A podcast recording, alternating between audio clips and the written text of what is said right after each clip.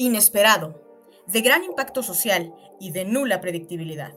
Así es la naturaleza del cisne verde, un fenómeno que se refiere a las crisis financieras provocadas por el cambio climático. Los cisnes verdes los encontramos en los incendios en Australia o en los huracanes en el Caribe, que han conducido a enormes pérdidas y costos financieros.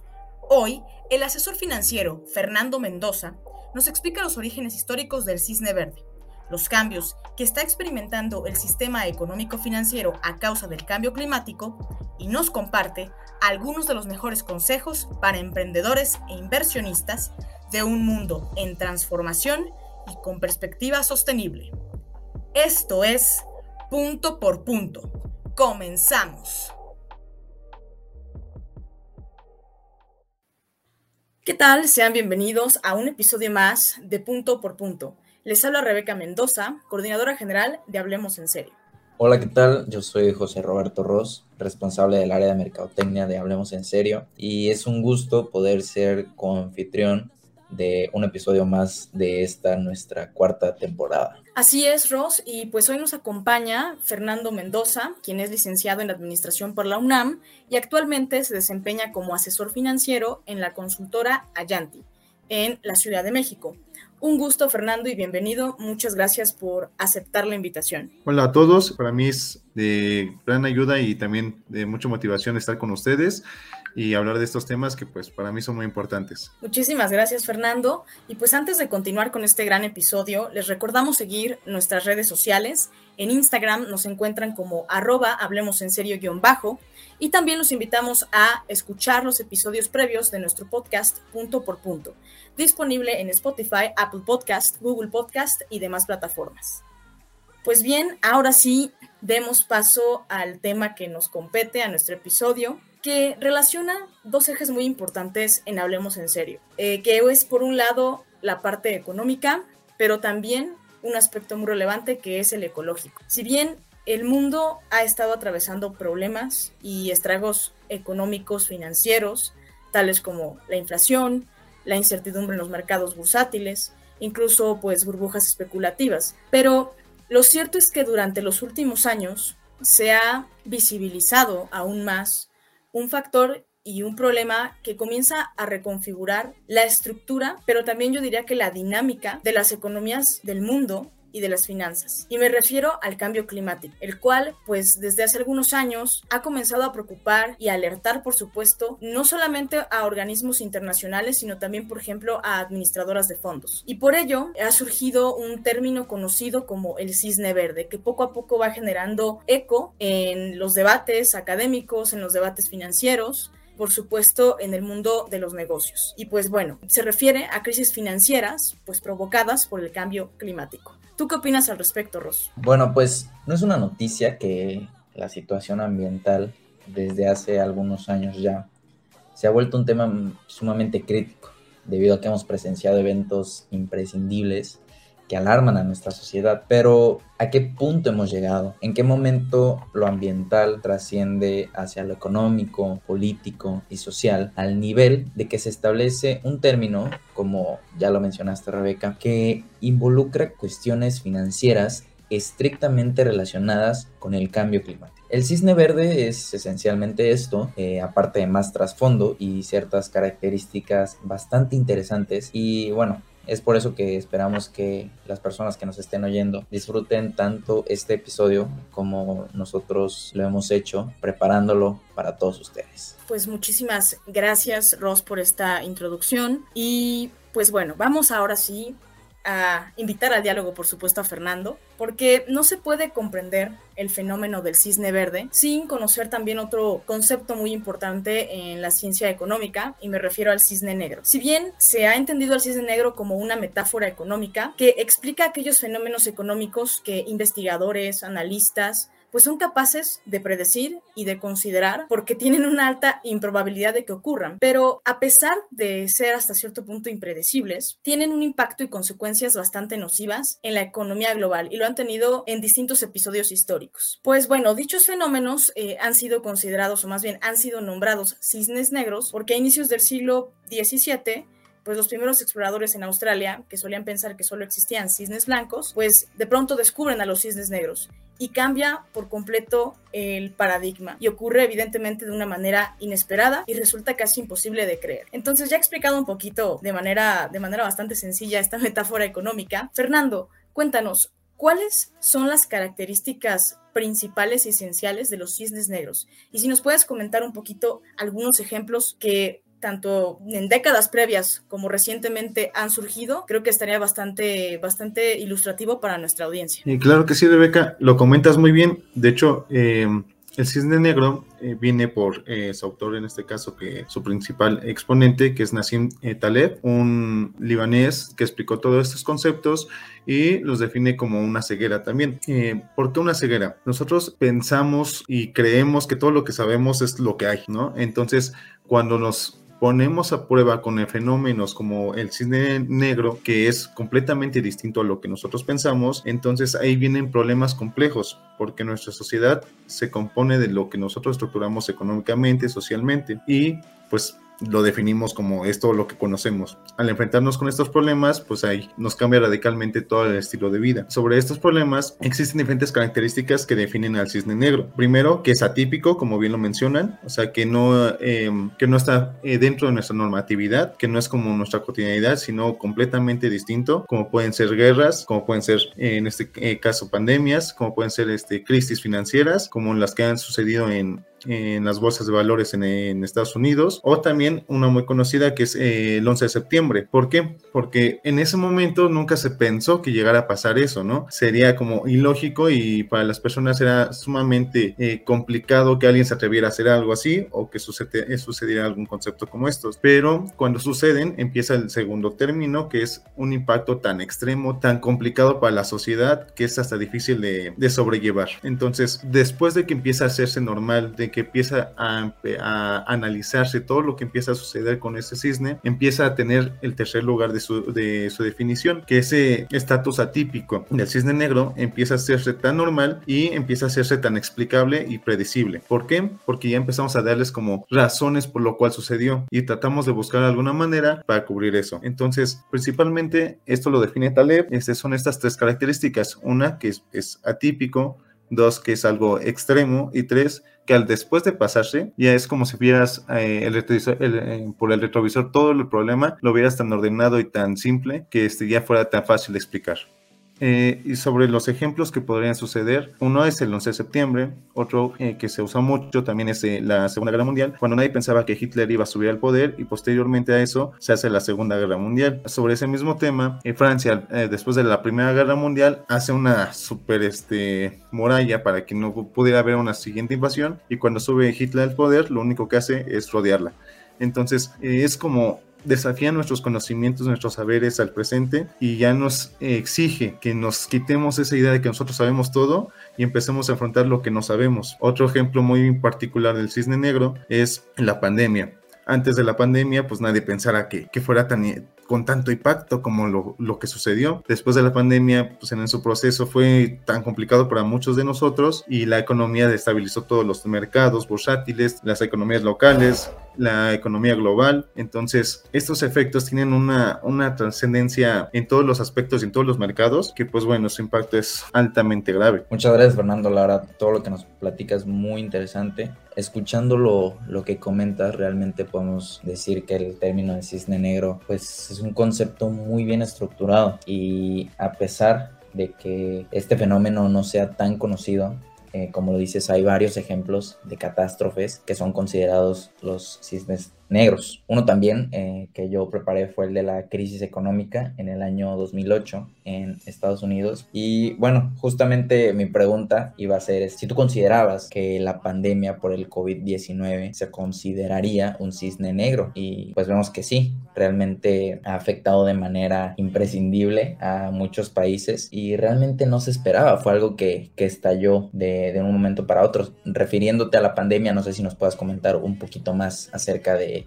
de cómo se relaciona el concepto. Claro que sí, pues aquí hay algo importante a destacar. Dentro del cisne negro se han presentado diferentes circunstancias y se prevé que puedan ser muchas más, porque por el avance que se, que se tiene socialmente. Eh, nosotros pues nos estamos globalizando, estamos este, haciendo que todos nuestros mercados sean globales, eh, entramos a una revolución de tecnología donde pues ya empieza la eh, inteligencia artificial y todos estos nuevos desafíos que a nosotros pues es nuevo terreno, ¿no? Antes a la naturaleza pues no existía como nosotros lo estamos creando, eh, somos como niños. Y en este prueba-error existen estos fenómenos que pues al desconocerlos, pues pronto pueden llegar y no sabemos qué pueda suscitar. Entonces, dentro de la pandemia, pues se hace un parteaguas de las diferentes consecuencias que pueden eh, venir y lo preparado que estamos globalmente. Porque algo como un virus, una pandemia que nos afectó en la economía y nos puso una recesión, pues nadie lo esperaba y eh, nos muestra lo poco preparados que estamos para este tipo de, fenómenos. Entonces es muy importante tanto para las economías como para los emprendedores y más que nada para nosotros eh, tener claro como que no es algo ajeno, sino que es algo que, que está pasando, que es presente y nos ayuda también a entender que pues debemos de quitarnos diferentes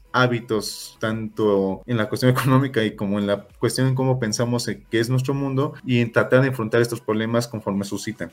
Muchas gracias, Fernando, por compartirnos esas reflexiones. Por un lado, rescato bastante la parte que comentas que un cisne negro realmente puede comenzar a ser estudiado y analizado hasta que ocurrió quizá puede haber eventos un poco parecidos o con ciertos patrones, pero es, bastante complejo, ¿no? Y algo que también comentaban en un artículo respecto a lo del cisne negro es que también supone un reto, por ejemplo, para nuevos modelos económicos, ¿no? Y, de predicción. Y por supuesto esta parte que comentas, ¿no? De adaptarse a las circunstancias y de que incluso dentro de este tipo de situaciones o fenómenos que pudiesen parecer hasta cierto punto nocivos para especialmente aquellas personas que se dedican al ámbito económico, pues evidentemente también pueden sacar partido e irse ajustando poco a poco a esas tendencias eh, económicas. Aunado a lo que estamos comentando, y ya que hemos tenido oportunidad de conceptualizar y entender qué es y de qué va el cisne negro, pasemos a la parte ahora de qué es el cisne verde. Recientemente, pues en el Bank of International Settlements o el Banco de Pagos Internacionales se publicó un libro titulado El cisne verde y pues en él colaboraron muchos economistas y también investigadores. Pero en ese caso, Fernando, coméntanos un poco a qué se refiere el concepto del cisne verde y cuáles consideras que son los mayores riesgos que puede producir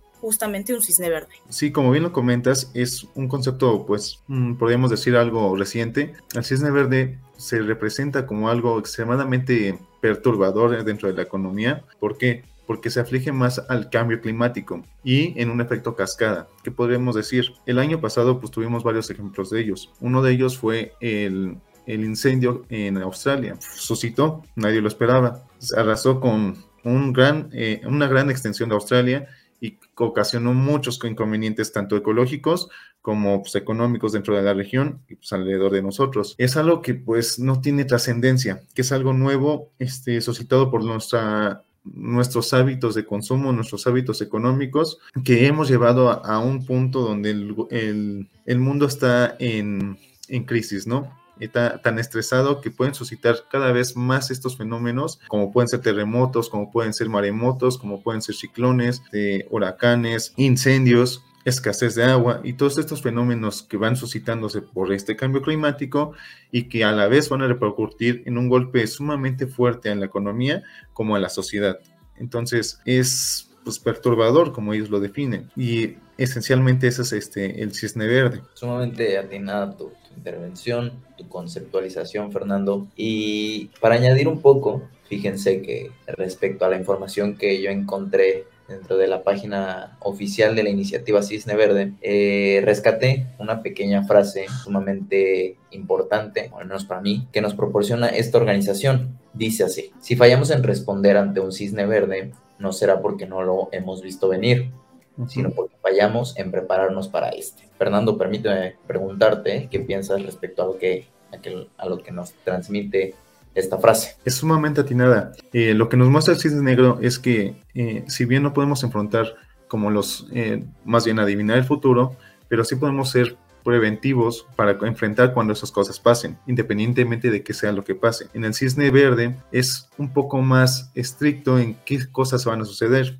En esta, en esta situación nosotros tenemos las herramientas porque ya sabemos que es por el cambio climático. Entonces tenemos las herramientas como empresas, como gobierno, como ciudadanos, en poner nuestros granos de arena y enfrentarlo para prevenirlos. Y aún así tener herramientas de prevención para cuando suscite algo que no podamos controlar. Entonces, bien ellos lo citan, eh, ya está en nuestra responsabilidad también como ciudadanos, como personas, generar ese cambio y esa conciencia dentro de nosotros, ¿no? Y hay muchos ejemplos de ello. Eh, uno de ellos, por ejemplo, es algunos eh, emprendimientos que se enfrentan en el Foro Económico Mundial para prevenir y ayudar pues a, estresar menos el, el, medio ambiente en los mares, de, ahora sí que recolectando todos los plásticos que hay en los mares, eh, produciendo algas que pues, absorben mayor cantidad de CO2 y además produce materia prima para otros insumos y muchos otros más ejemplos, ¿no?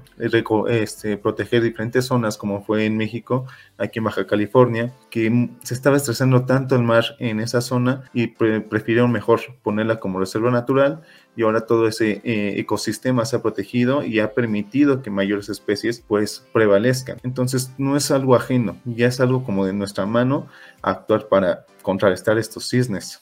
¿No? Independientemente de cuáles vayan a ser. Sí, claro, y me parece que la respuesta a este tipo de fenómenos, en este caso el cisne verde, pues requiere una intervención de un compromiso y que hacer, pues por parte de diferentes actores, ¿no? O algo que se denominaría como sectorial o multisectorial por parte de los gobiernos, por parte del sector privado y por supuesto también pues desde la sociedad civil organizada. Y pasando a, un tema quizá más práctico del cisne verde y que sería muy interesante que compartieras con las personas que nos están escuchando porque probablemente o son estudiantes de negocios o son personas que ya están emprendiendo o que incluso invierten, ¿no?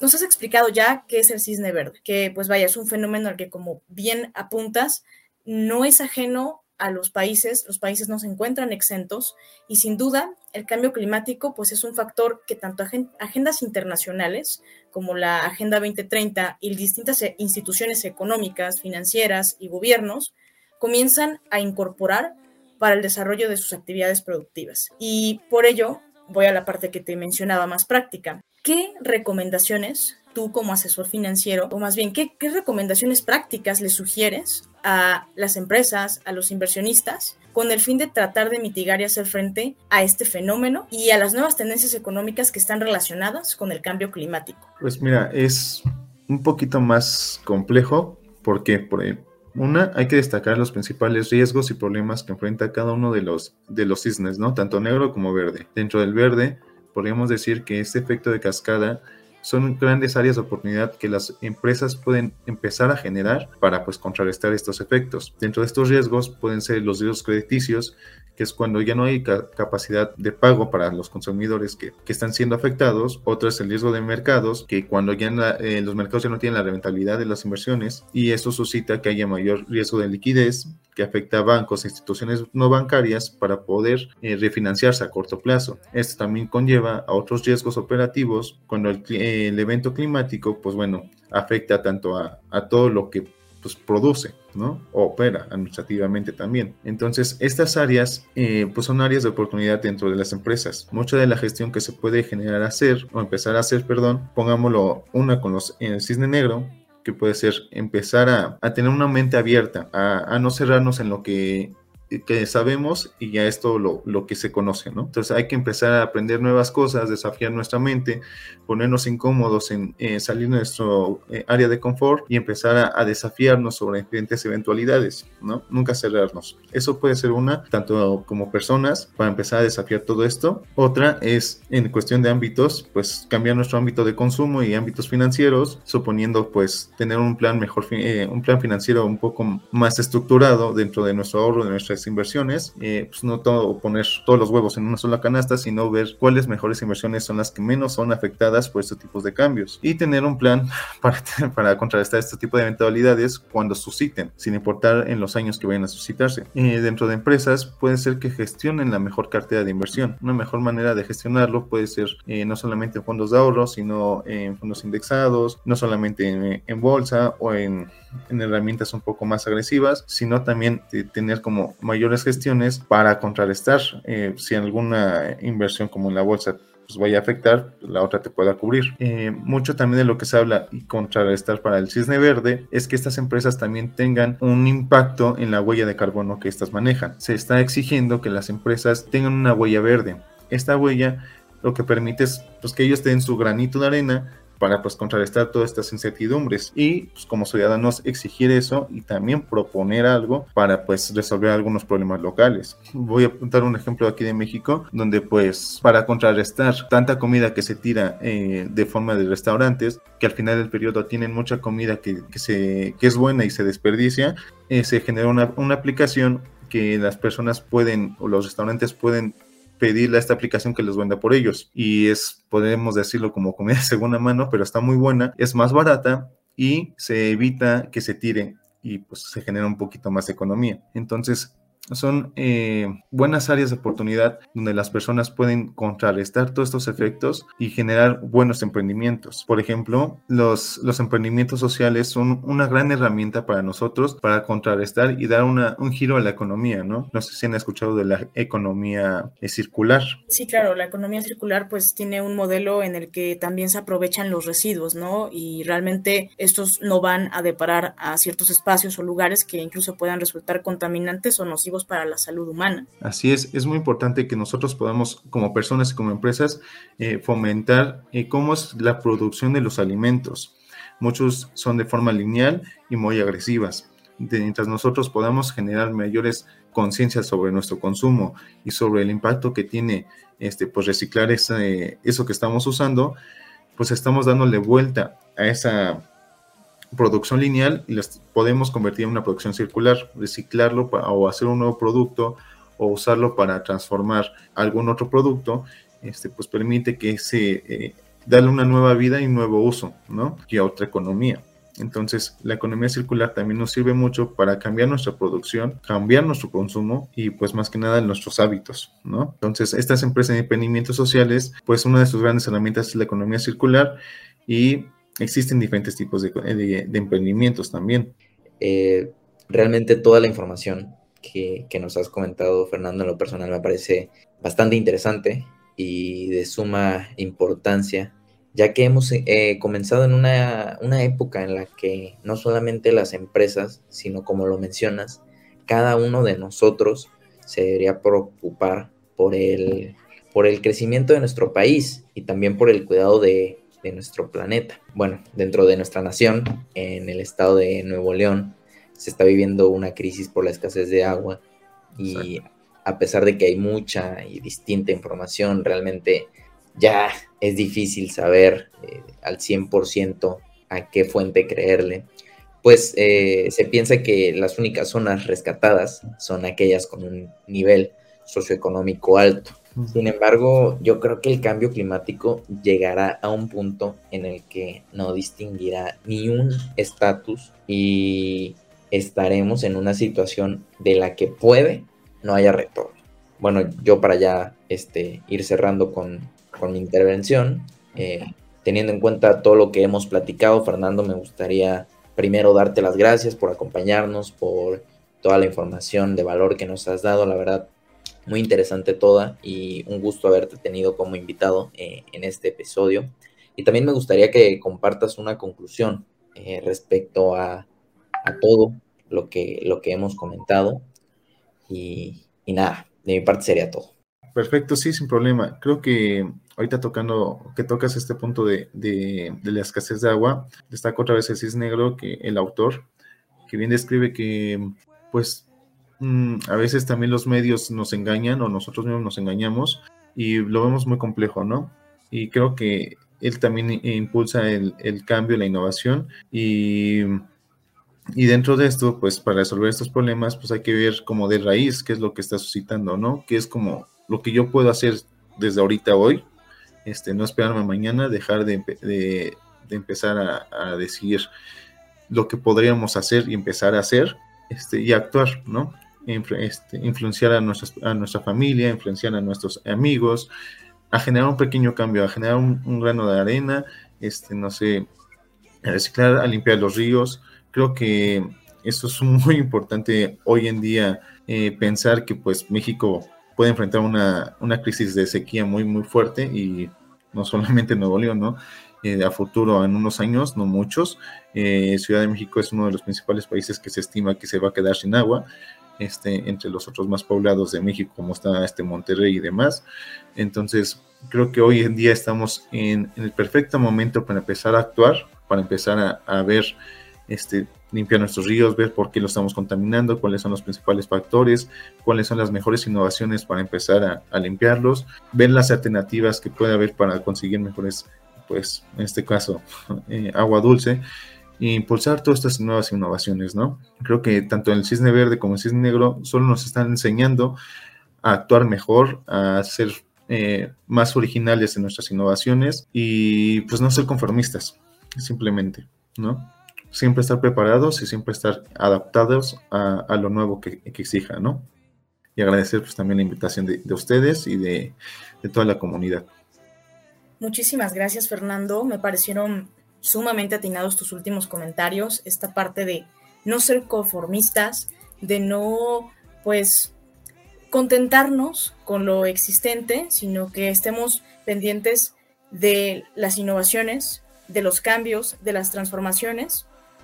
Y otro punto que también rescato que acabas de mencionar, invitar a personas cercanas, a nuestros círculos cercanos, sean familia, compañeros, colegas, eh, etcétera, que al fin y al cabo se termina generando una especie de reacción en cadena, ¿no? Porque uno comienza a interesarse por cierto tipo de temas, por proyectos sociales, por incluso este tipo de espacios, ¿no? En medios de comunicación digitales, eh, creadores de contenido, eh, grupos estudiantiles, y, me parece la oportunidad perfecta para poco a poco ir eh, contagiando esa curiosidad, esa ambición y por supuesto también la colaboración, porque al fin y al cabo este tipo de proyectos no se pueden lograr si no logras conformar pues equipos eficientes, equipos con talento, creativos y también con un sentido ético y social sumamente agudo.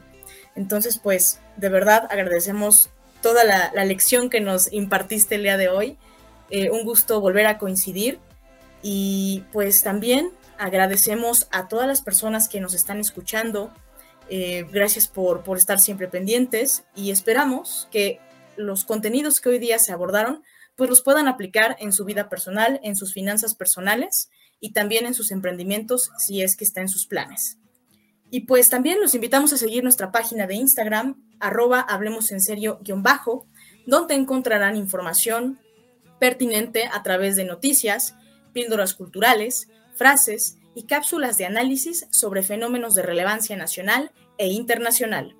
Hablemos en serio, donde todos los temas que nos importan los discutimos como se merecen, en serio. Muchas gracias y nos escuchamos en un siguiente episodio.